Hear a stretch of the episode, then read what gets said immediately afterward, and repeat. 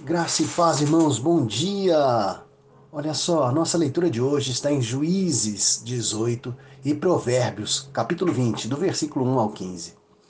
Juízes 18 fala dos Danitas, que são os descendentes de Dan, povo idólatra, viu?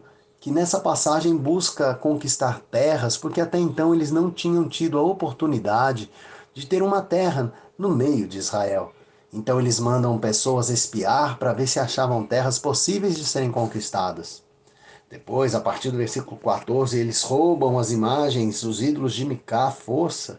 E um homem, né, que era o sacerdote ali de Micá, Jonatas, acaba se entregando para eles de forma equivocada, pecaminosa. Mas eles pouco se importam e nem se importaram, porque eles achavam que aqueles ídolos e aquele homem tinham um poder espiritual que os faria conquistar as terras que eles haviam espiado. Esta idolatria deste povo ficou com eles até o tempo do cativeiro, o cativeiro da Assíria. Provavelmente eles foram se perdendo no meio dos pecados e por conta disso o juízo de Deus veio para cada um deles. E depois Provérbios, capítulo 20, né? Ele traz aqui instruções maravilhosas. Nós temos uma grande discussão em todo tempo, né, sobre a bebida, se é pecado ou não beber. E aí ele vem e fala, olha, o vinho é escarnecedor e a bebida forte é alvoroçadora. Todo aquele que por eles é vencido não é sábio. O que ele está dizendo aqui, meu irmão e minha irmã, é que aquele que bebe com constância e não consegue se controlar, ele não é sábio, é pecaminoso e vai pagar um alto preço por isso, viu?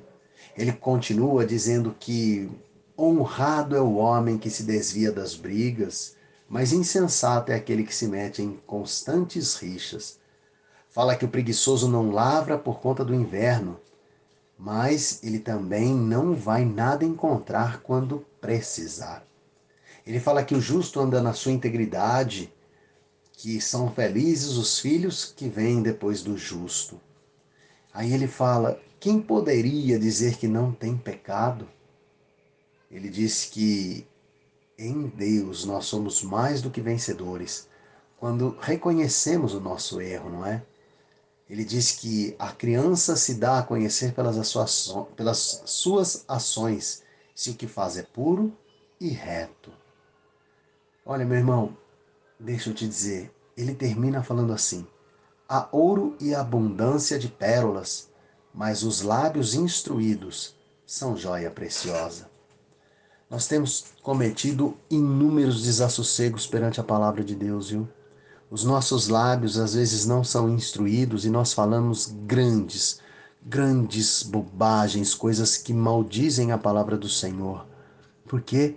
Porque às vezes não conhecemos a vontade do Pai, ou mesmo conhecendo, não queremos fazer aquele aquela passagem de Juízes mostra um povo idólatra que queria conquistar terra e por conta desse desejo eles faziam de tudo, inclusive criando deuses que não existiam.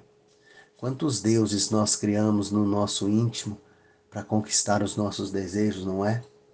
Que possamos ser honrados perante o Senhor, sabe? Que possamos ter uma vida saudável, não sendo vencido por ídolos ou por coisas deste mundo, como a bebida, como a mentira e tantos outros pecados, que possamos andar em integridade, tal qual Cristo é, íntegro, reto e justo, que em nada foi dominado, mas que tudo domina.